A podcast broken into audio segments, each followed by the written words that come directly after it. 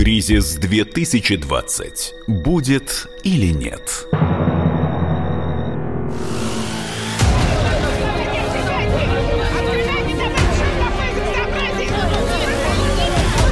Время может произойти новый мировой финансовый кризис с ужасными последствиями. Повышение цен, пошлины, тарифов. Россия входит в более сложный и затяжной кризис, чем в 2008 году. Спад производства, рост безработицы, исчезновение легких кредитов, сокращение зарплат, стремительно дешевеющий рубль. Госдолг США побил рекорд. Он составил больше 23 триллионов долларов. Там, на Западе, у их коллег свои проблемы.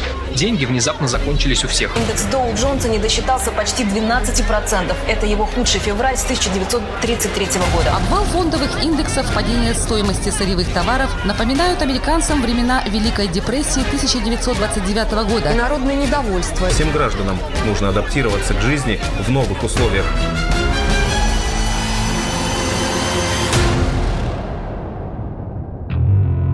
2020 году грядет мировой экономический кризис, который накроет и Россию. Об этом говорят ведущие специалисты Международного валютного фонда и Всемирного банка. Они же уверяют, что события будут развиваться хуже, чем в 2008 году и даже во времена Великой депрессии в США. Ведущие экономисты России в эфире радио «Комсомольская правда» разбираются в состоятельности этих прогнозов. Часть первая. Уникальный случай, когда прогнозы МВФ и Мирового банка, они вполне себе правдоподобны и вполне вменяемы. Экономист Михаил Делягин. Мировая экономика развивается за счет эмиссии, за счет накачки деньгами, имитируемыми развитых стран. В 2014 году американцы эту накачку прекратили, ее немедленно начали а европейцы, японцы и китайцы. Но минувшей осенью, где-то в сентябре, американцы свои возможности жить без долларовой эмиссии, ничем не обеспеченной, исчерпали, и они к этой эмиссии вернулись. Результатом стал бурный рост фондового рынка под Новый год и даже и после Нового года такая накачка. Это пузырь, он будет лопаться. Он будет лопаться неравномерно, но, в общем-то, конец этого года – это время достаточно неприятное для всех, потому что совпадают несколько прогнозов, которые делаются совершенно разными методами. То, что делает Международный валютный фонд, то, что делает Мировой банк, то, что делают многие другие аналитики, это структурный анализ. Он требует знания очень хорошего структуры мировой экономики, но, тем не менее, факты самые очевидны, что везде надуты пузыри, ну, они будут либо сдуваться, либо лопаться. Поскольку нет политической воли для того, чтобы эти пузыри сдувать плавно, резать фокстерьеру хвостик по частям очень больно, их будут прокалывать. Или сами они будут лопаться мировая экономика балансирует на грани нового кризиса, новой глобальной рецессии, либо даже депрессии после кризисного спада. Экономист Владислав Жуковский. Разговоры о кризисе идут последние как минимум 4-5 лет, потому что экономика это общественно-политический процесс, он носит нелинейный характер, нету четких закономерностей, четких маркеров, которые сложатся воедино наступит кризис. Нужно понимать, что с 2008 года экономика находится в принципе в состоянии очень неустойчивого экономического роста.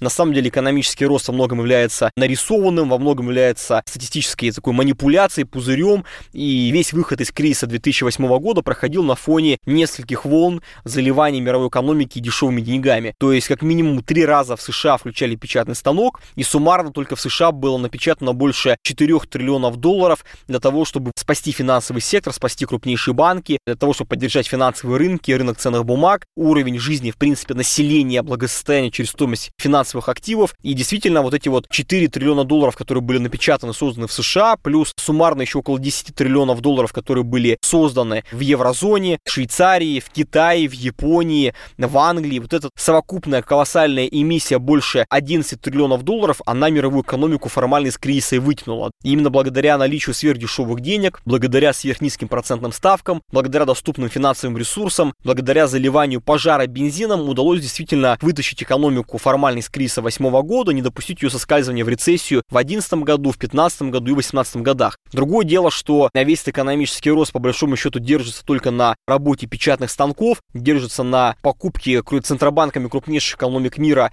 разного рода токсичных активов, на скупке ипотечных ценных бумаг, на скупке корпоративных ценных бумаг, на скупке облигаций стран с такой вот ущербной кризисной экономикой, как это было в еврозоне, когда Европейский Центробанк скупал, например, облигации госзайма Италии, Испании, Греции, Португалии, так называемых групп стран ПИКС, плюс Ирландия там еще была. Удалось действительно остановить коллапс финансовой системы и создать видимость благоденствия. Понятное дело, что бесконечно долго это продолжаться не может. Вот эта педаль газа денежно-кредитной стимулирующей политики, которая зажата и выжата до упора, она не может вечно удерживать экономику на плаву.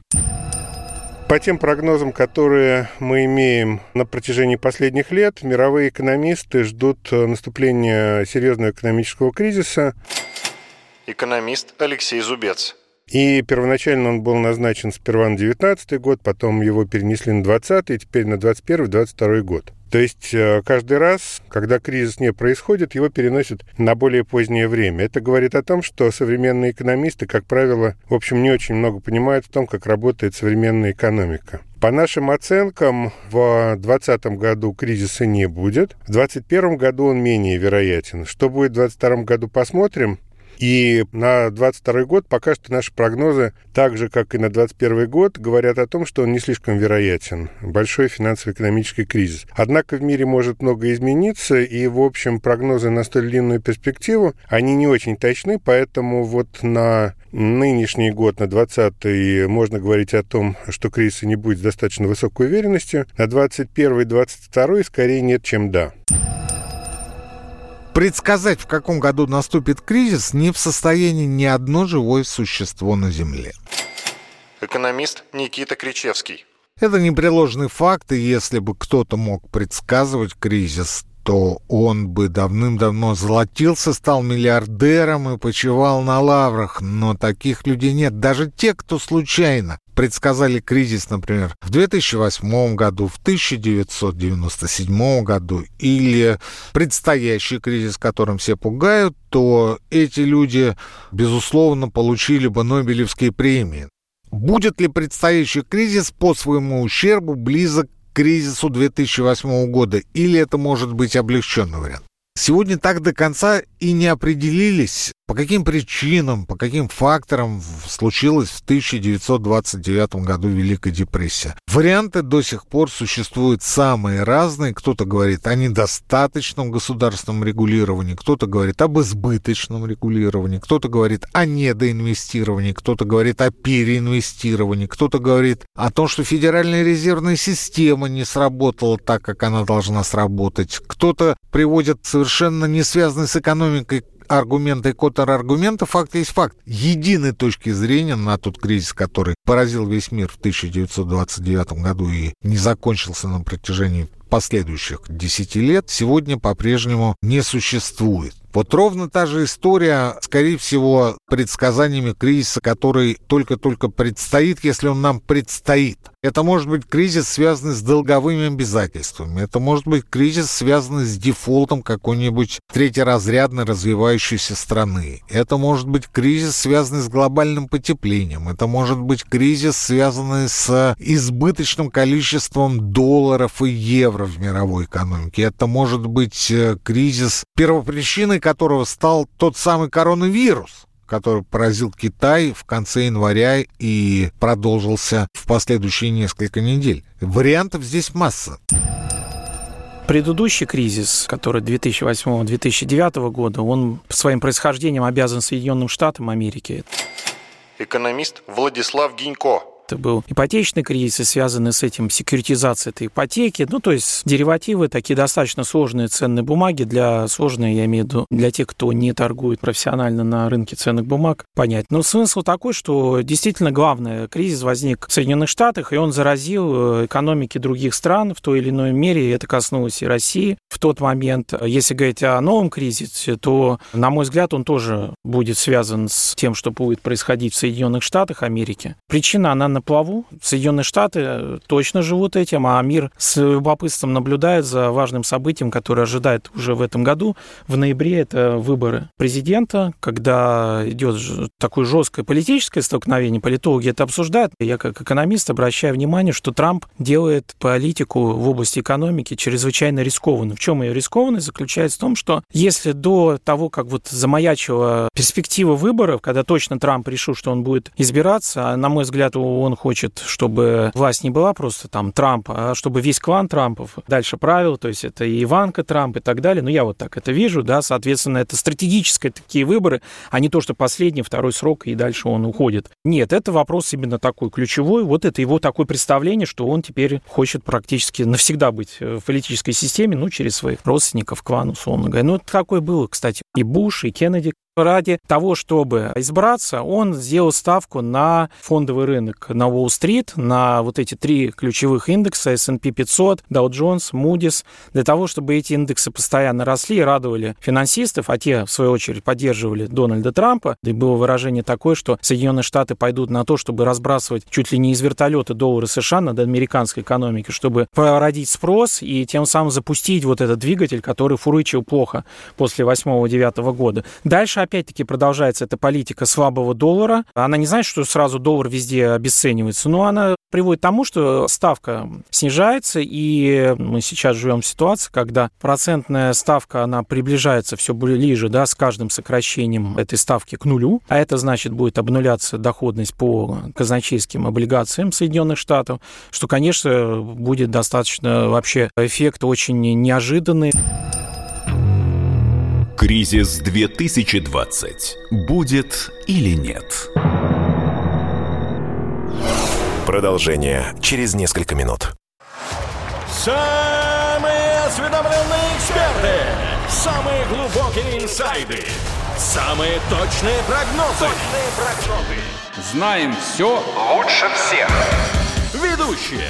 Неудержимый Мардан и прекрасная Надана Фридриксон.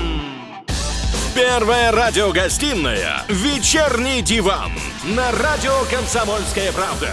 Два часа горячего эфира ежедневно по будням в 6 вечера по Москве. Кризис 2020. Будет или нет? В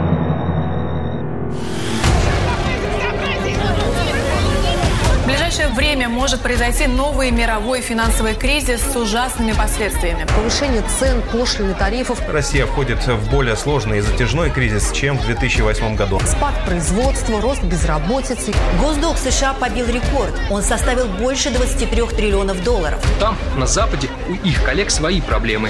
Деньги внезапно закончились у всех. Всем гражданам нужно адаптироваться к жизни в новых условиях.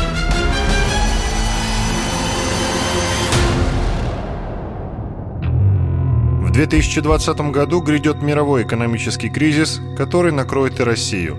Об этом говорят ведущие специалисты Международного валютного фонда и Всемирного банка. Они же уверяют, что события будут развиваться хуже, чем в 2008 году и даже во времена Великой депрессии в США. Ведущие экономисты России в эфире радио «Комсомольская правда» разбираются в состоятельности этих прогнозов. Часть вторая. Трамп президентские выборы выигрывает, причем с треском, причем у кого угодно. Экономист Михаил Делягин. И с особенно большим удовольствием Блумберга, значит, против него будут применяться технологии цветных революций. Косвенные признаки этого, в общем-то, есть. Понятно, что если в США будет происходить цветная революция, понятно, что будет происходить с фондовыми рынками, неважно, удастся свалить Трампа или не удастся. Для фондовых рынков это будет все равно. Учитывая хрупкость мировой экономики, это будет хуже Великой депрессии, это будет срыв в глобальную депрессию. А это будет более глубокий кризис, он будет принципиально иным. Кризис восьмого года – это лопался пузырь на рынке ипотечного кредитования. Начал лопаться в шестом году, кстати говоря. Его просто подгадали под американские выборы, чтобы Обаму привести к власти. Все возможности оттягивать этот кризис, который американцы предпринимают с 2001 года и терактами, и войнами, и насилием, и ложью, и экспортом хаоса под видом демократии. В общем-то, эти все возможности практически исчерпаны. Реагировать некому, потому что в мировой экономической мысли, это либералы, как правило, которые возможности кризиса капитализма отрицают категорически. Они э, не понимают, что их время закончилось. Если реагировать на предстоящие проблемы, нужно резко менять политику. Для этого, во-первых, нужно иметь интеллект, которого нет, во-вторых, нужно иметь решимость. Что значит изменить политику? Это значит признать, либо я был неправ в прошлые годы, либо появилось что-то новое, чего я не знал, а как политик в условиях демократии может это признать, он тогда сразу проиграет выбор, потому что выяснится, что он не самый великий. Если он наступит, он будет тяжелее, чем 8-9 года экономист Алексей Зубец. Потому что в 2008-2009 году кризис произошел из-за диспропорции на рынке ипотечных ценных бумаг. То есть их было выпущено много с расчетом на то, что рынок недвижимости в Соединенных Штатах будет расти. А в то же время те люди, которые занимались тогда прогнозированием экономики, не учли, что поколение бэби-бумеров, которое нуждалось в домах, которые были собственниками домов, оно уходит с рынка. Люди продают большие дома, покупают менее крупные, менее менее обширные помещения, а более молодые поколения, они в меньшей степени ориентированы на покупку домов. Но, собственно, из-за вот этого просчета в прогнозировании произошел кризис 8-9 года. Кризис, о котором говорят сегодня, и который в какой-то перспективе действительно весьма вероятен, завязан на огромное количество низкодоходных ценных бумаг, некоторые с отрицательной доходностью, которые выпускаются под гипотетический экономический рост. И объем вот этих вот бумаг, которые выпускаются под ожидание роста, сегодня намного выше, чем в 2008-2009 году. Поэтому и кризис, связанный с ликвидацией вот этой избыточной денежной массы, накопленной центральными банками и бизнесом, и всеми остальными действующими лицами финансового рынка. Сегодня эта масса значительно больше, чем это было 10 лет назад, 11. Ну и, соответственно, кризис, который возможен там в 22, 3, 4 году, когда посмотрим, он будет более масштабным масштабным, чем кризис 8-9 года. Если мы посмотрим даже на американский фондовый рынок...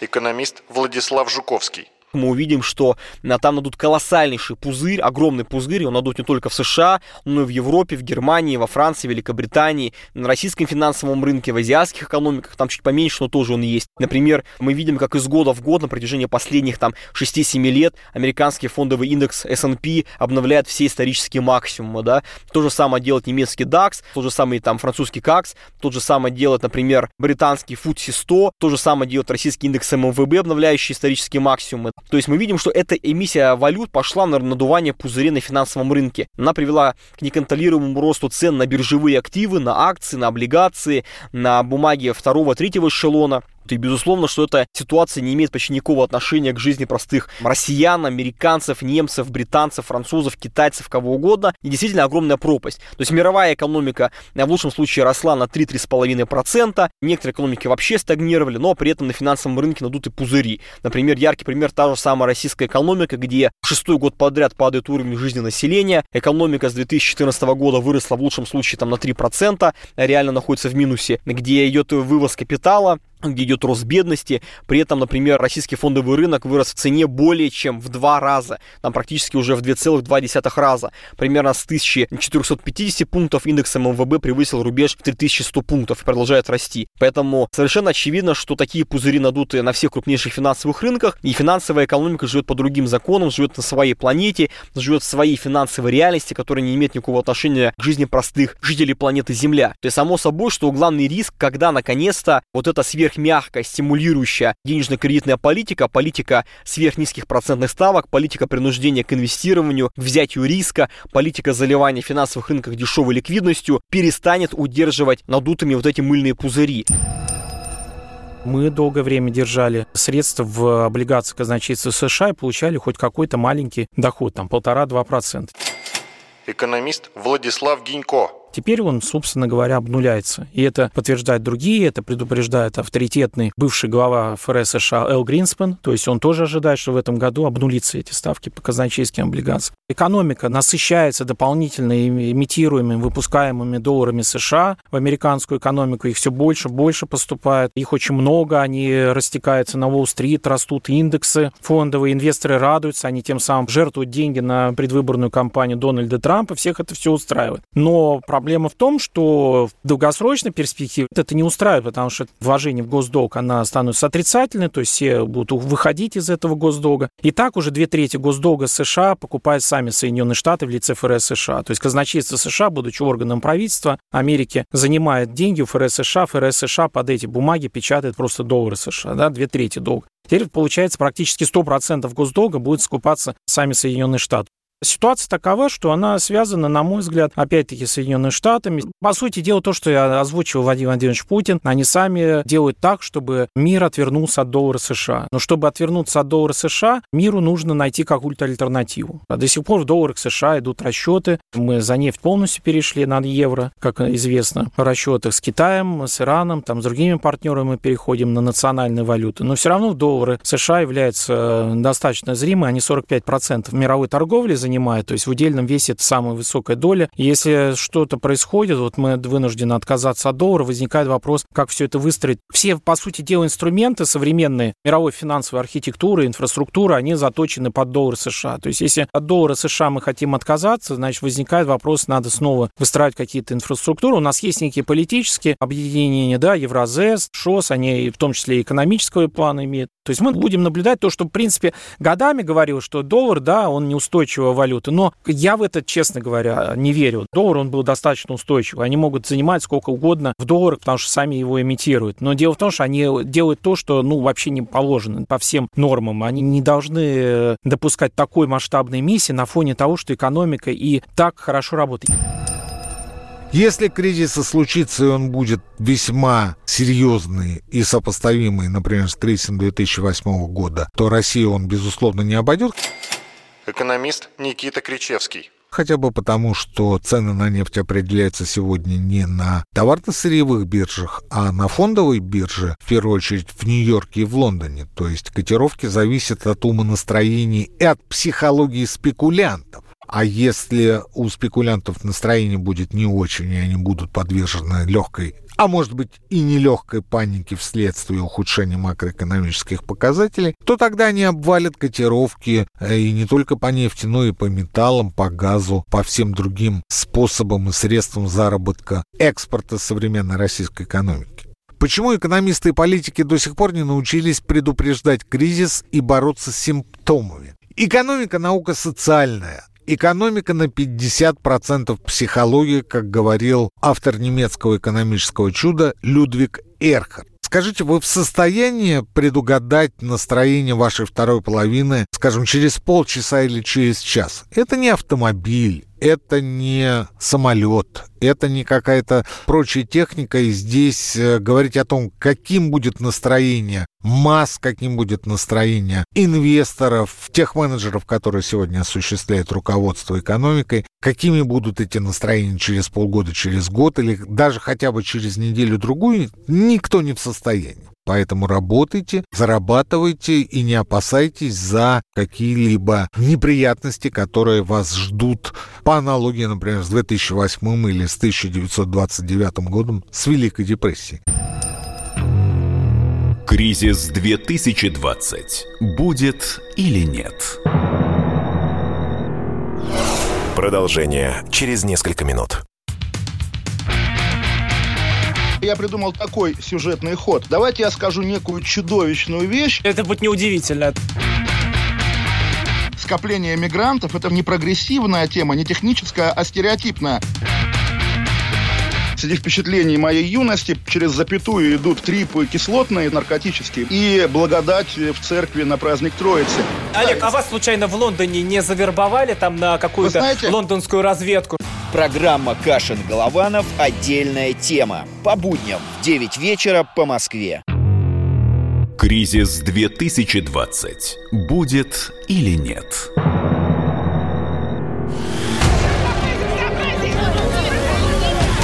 Ближайшее время может произойти новый мировой финансовый кризис с ужасными последствиями. Повышение цен, пошлины, тарифов. Россия входит в более сложный и затяжной кризис, чем в 2008 году. Спад производства, рост безработицы. Госдолг США побил рекорд. Он составил больше 23 триллионов долларов. Там, на Западе, у их коллег свои проблемы.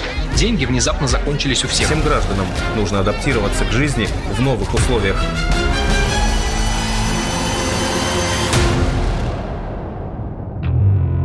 2020 году грядет мировой экономический кризис, который накроет и Россию. Об этом говорят ведущие специалисты Международного валютного фонда и Всемирного банка. Они же уверяют, что события будут развиваться хуже, чем в 2008 году и даже во времена Великой депрессии в США. Ведущие экономисты России в эфире радио «Комсомольская правда» разбираются в состоятельности этих прогнозов. Часть третья. Это могло произойти там и 7 лет назад, и 5 лет назад, и 3 года назад. Экономист Владислав Жуковский. Но как только возникают риски сдувания пузырей, сразу же включают печатные станки Европейский Центробанк, Банк Китая, Банк Японии. В 2019 году, наконец-то, уже и Американский Федеральный резерв, Американский Центробанк был сломлен Дональдом Трампом и дважды снизил процентную ставку и включил печатный станок. За последние 6 месяцев, по большому счету, Американский Федрезерв напечатал больше 600 миллиардов долларов, и тоже это привело к скачку цен на биржевые активы. Поэтому действительно сейчас мировая экономика находится на грани глобального кризиса. То есть сегодня пузыри беспрецедентны. Поэтому возможен ли кризис? Безусловно, он возможен, он почти неизбежен, очевидно. По ущербу он будет гораздо более жестким, разрушительным, чем 2008 год, если не будут снова заливать экономику мировую дешевыми деньгами, потому что пузыри, которые сегодня на финансовом рынке, они в разы превосходят пузыри, которые были в 2008 году. Почему экономисты и политики до сих пор не научились предупреждать кризисы, бороться с симптомами или с причинами? Но все очевидно, потому что кризисы носят фундаментальный характер. Это кризисы такого перепроизводства, это можно назвать там кризисы капиталистической экономики, особенно в условиях финансовой глобализации. Вопрос лишь в том, когда все эти векторы сойдутся в новый идеальный шторм. Россию кризис не обойдет стороной однозначно. Россия, как одно из самых слабых звеньев в глобальном разделении труда, как экономика низкопередельная, экономика деиндустриализированная, экономика сырьевой экономикой, где у нас по-прежнему две трети экспортных доходов приходится на доходы от нефти, газа, нефтепродуктов, еще около 30% от дохода от экспорта металлов, леса, драгоценных камней, зерна. Безусловно, мы сядем сильнее. Наше падение будет гораздо более мощным. Как показал 2008 год, никакие валютные резервы ситуацию не спасут. Я даже показал 2014 год. И в 2008 году, и в 2014 году российская экономика падала сильнее и глубже, чем все остальные экономики. Российский рубль повалится первым. Что нам-то в этой ситуации делать? Ну, ну то, что и делать. Экономист Владислав Гинько. Как ни странно, Соединенные Штаты нам сами подкидывают рецепт, это развивать самостоятельные экономические связи, переходить постепенно, постепенно, плавно переходить от доллара США в национальные валюты. Не потому, что доллар плох изначально. Нет, доллар он прекрасен, он замечательный, он десятилетиями работал эффективно. Но дело в том, что Соединенные Штаты сами делают такие вещи, которые приводят к тому, что от доллара мы вынуждены отказаться. У нас нет цели уходить от доллара. Доллар уходит от нас. Я вот подчеркнул бы не потому, что мы хотим, это мы вынуждены, это есть и позиция и власти в России, что это не просто какая-то идея фикс. Там есть некий политический подтекст, мы на них немножечко, естественно, обижены за санкции и прочие вещи. Но в целом, э, с экономической точки зрения, речь идет о том, что они как бы делают э, ну, непредсказуемую ситуацию с долларом. Доллар, он становится, он такой опасный актив и э, начинает рынки лихорадить. Доминирование доллара в мировой экономике случилось как раз после окончания Второй мировой войны. Были, возникли Всемирный банк, Международный валютный фонд. Со всеми договорились странами в мире о том, что доллар будет базовая валюта. Сначала ее привязали к золоту, Потом в 70-е годы тихонечко сказали, ребята, доллар уже не привязан к золоту, просто бумажка. Но вы на ней будете все работать. А теперь, собственно говоря, пришла некая потребность в том, чтобы поменять эту ситуацию. Ну, а это означает, что нужно снова в мире всем собираться и как-то это решать, потому что Соединенные Штаты, конечно, не готовы упускать свою роль. Выскажу такую не очень, может быть, популярную точку зрения. Я считаю, что макроэкономическая ситуация у нас находится в идеальном состоянии. Это заключается в том, что у нас профицитный бюджет, золотовалютные резервы около полутриллиона долларов, у нас невысокий уровень безработицы, у нас процентные ставки находятся на рекордно низком. Если взять ипотечную ставку, никогда так низкая ипотека не стоила стране. Да, хотелось бы, конечно, поменьше, но это всегда заемщикам хочется поменьше. И инфляция, да, последние данные, 2019 год 3%, 2%, как ее не считают. То есть, понятное дело, кстати, тоже для каждого человека собственная инфляция. Но она вот в инвестиционном плане базовая инфляция такая, она, конечно, очень низкая. Там макроэкономика, которую очень сильно ругают и говорят, зачем нам такие показатели, если сильно не растут реальные зарплаты, если они там по некоторым расчетам падают. Так вот, вот эта макроэкономическая стабильность, которую некоторые, ну, называют застоем, она как раз является тем буфером или тем фактором, который позволяет нам достаточно спокойно пройти вот э, эти невзгоды. Санкции действительно сильно ударяют по нашей экономике в технологическом плане. Дело в том, что современный мир глобален. Мы теоретически могли бы полностью все заместить сами, теоретически, да, но даже бананы можно выращивать в Сибири. Россия оказывается в ситуации, благодаря вот санкциям наших западных партнеров, когда мы ограничены во многом в доступе к современным технологиям. То есть это вот медленно-медленно нас подтачивает, уменьшает производительность труда, замедляет темпы цифровизации. В общем, здесь, конечно, нужно что-то думать, какие нам технологии нужны, чтобы нам не отставать в технологическом развитии. Американцы умеют перекладывать свои проблемы на всех остальных. Экономист Михаил Делягин.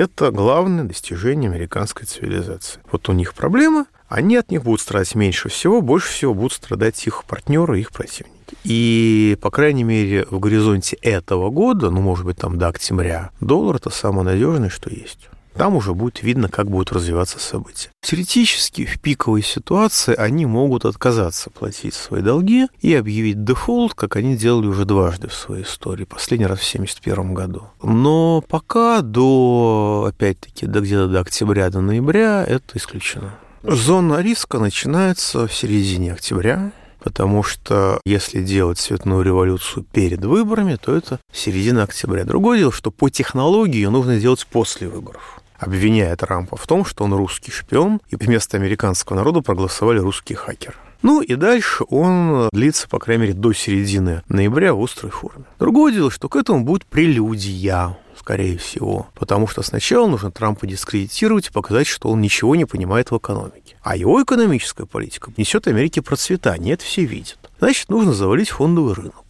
Этот кризис будет другим. Это будет кризис не рынка, это будет кризис не фондового рынка, это будет кризис не нефтяного рынка, это будет кризис рыночной экономики как таковой. Это будет действительно хуже, чем в конце 20-х, начале 30-х годов. Какие общественные устройства это породит? Я напомню, что та Великая депрессия породила авторитаризм. Это вопрос очень открытый, но смею вас заверить, что когда мы будем из него выползать, нам с вами будет не до общественного устройства у нас будет стоять вопрос выживания, проживания и воссоздания цивилизации.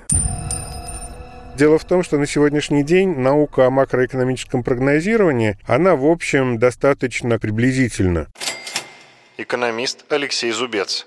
То есть на сегодняшний день нет ясных математических зависимостей, которые бы могли помочь прогнозировать наступление финансово-экономического кризиса. Дело в том, что экономика, в отличие от физики, это наука социальная. И здесь очень большое значение имеет поведение потребителей и поведение человека в конкретных экономических условиях прогнозировать достаточно сложно. Поэтому в последнее время, если говорить о науке макроэкономического прогнозирования, самый большой акцент делается на именно именно поведенческие аспекты экономического прогресса, экономического роста, поведение людей в условиях неопределенности, на избегание риска и так далее. Вот на эту вот поведенческую часть. Может быть, в ближайшее время мы получим какие-то дополнительные модели, связанные с поведением а, потребителей, учетом этих факторов моделях экономического роста. Пока что эта история находится ну, в процессе развития.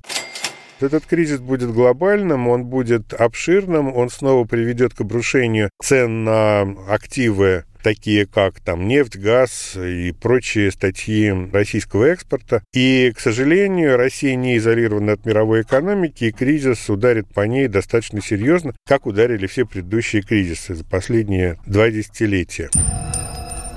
Как к нему подготовиться рядовым гражданам?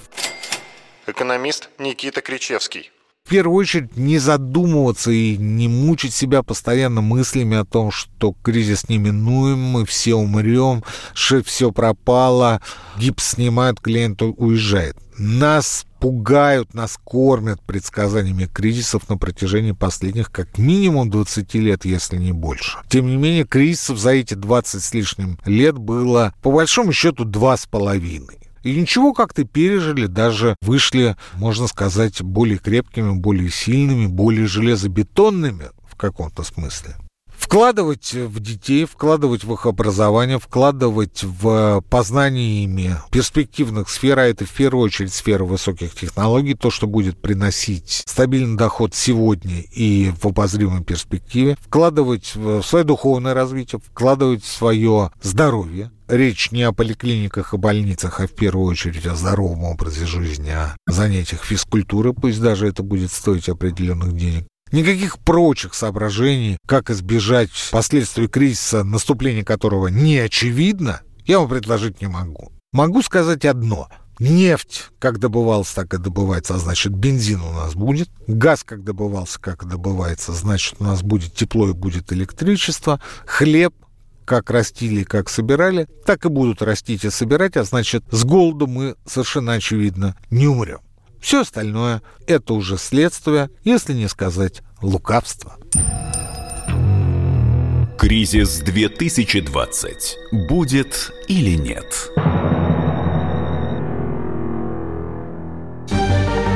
Новое время диктует новые правила. Ты не позволяешь себе подолгу быть привязанным к одному месту.